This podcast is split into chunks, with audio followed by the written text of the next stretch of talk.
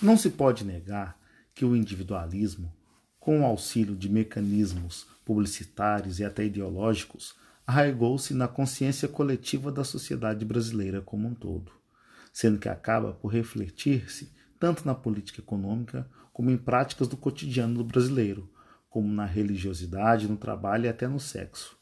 No campo político-econômico, por exemplo, o individualismo se expressa no neoliberalismo, amplamente difundido nas práticas governamentais brasileiras desde o início dos anos 90 do século passado, especialmente nos governos FHC, Temer e Bolsonaro, o neoliberalismo se alicerça em políticas de profunda austeridade fiscal, diminuição contínua de gastos sociais, privatizações e desregulamentação da economia, sempre com o fim de reforçar o valor do direito à propriedade privada, ao passo que despreza movimentos coletivistas como entidades de classe, partidos políticos e o próprio Estado como instituição pública. Na concepção neoliberal, questões como saúde e educação pública ganham dimensão secundária, pois se tratam de valores que sucumbem à importância do direito à propriedade e ao ímpeto da livre iniciativa. O exponencial sucesso no Brasil da teologia da prosperidade também exemplifica muito o individualismo no país.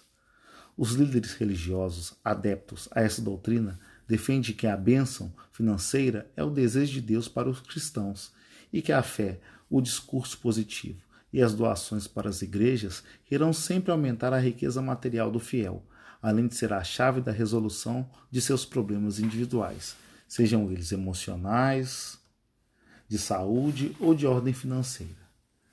Nessa perspectiva, a bênção seria adquirida a partir do esforço individual de fé junto a Deus, não tendo qualquer relação com o esforço coletivo.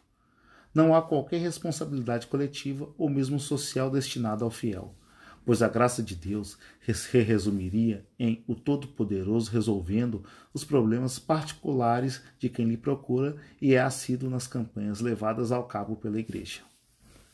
Assim, a fé passa a ser a fórmula que o indivíduo encontra para fazer prevalecer seus interesses particulares, em contrapartida ao valor nulo da comunidade. No trabalho não é diferente. No Brasil, o operário que trabalha em uma fábrica com outras dezenas ou centenas de colegas na mesma situação é minoria já há um bom tempo. Muitos até falam que trata-se de espécie que caminha para a extinção.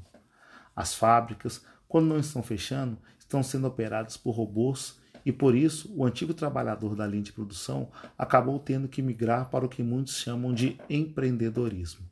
O antigo operário passou a ser o dono de seu próprio negócio, que na maioria das vezes tem um único empregado, ele mesmo. Segundo dados do IBGE, o percentual de trabalhadores informais na população ocupada chegou a 41,3%, atingindo 38 milhões de brasileiros e ainda segundo as informações oficiais, esse contingente é formado em sua maioria por trabalhadores por conta própria. O mercado propicia cada vez mais incentivos para que cada pessoa se torne seu próprio empresário e gestor. E nesse modelo há pouco espaço para o exercício de uma solidariedade coletiva. Não há pautas transindividuais, nem tampouco sindicatos ou mesmo cooperativas em que seus membros compartilhem de uma luta comum. Sobrou apenas o indivíduo que ingenuamente acredita ser o único responsável pelo seu sucesso ou fracasso financeiro e dono de seu próprio tempo e empreendimento. Nas práticas sexuais contemporâneas, os dados também mostram um triunfo do individualismo. De acordo com uma lista divulgada pela Amazon, o Pornhub seria o 26º site mais acessado do mundo, à frente de sites como aliexpress.com, a página de pornografia só ficaria atrás de páginas de busca como Google, de redes sociais ou sites de compra. Outros sites pornôs, como Pornô 555 e Xvideos, estariam na colocação 41 e 46, respectivamente.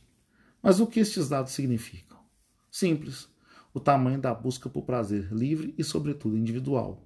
O sexo deixou há muito de ser algo romântico feito a dois não que transar não possa ser um meio de satisfação de impulsos e fantasias.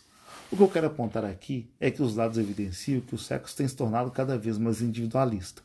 Os especialistas dizem que as relações reais passaram a ser afetadas e estão cada dia mais em desuso à medida que aumenta o acesso à pornografia. É comum que os usuários mais frequentes de pornografia sintam no sexo real a falta das práticas idealiza idealizadas vistas nos vídeos pornôs.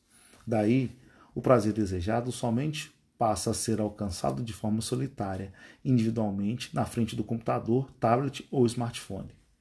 Enfim, refletir sobre o individualismo é uma boa oportunidade para repensarmos nossas ações como indivíduos e sociedade, as quais muitas vezes praticadas de forma refletida, fato que acaba por se tornar um impeditivo de que se aflore uma consciência coletiva em nosso meio.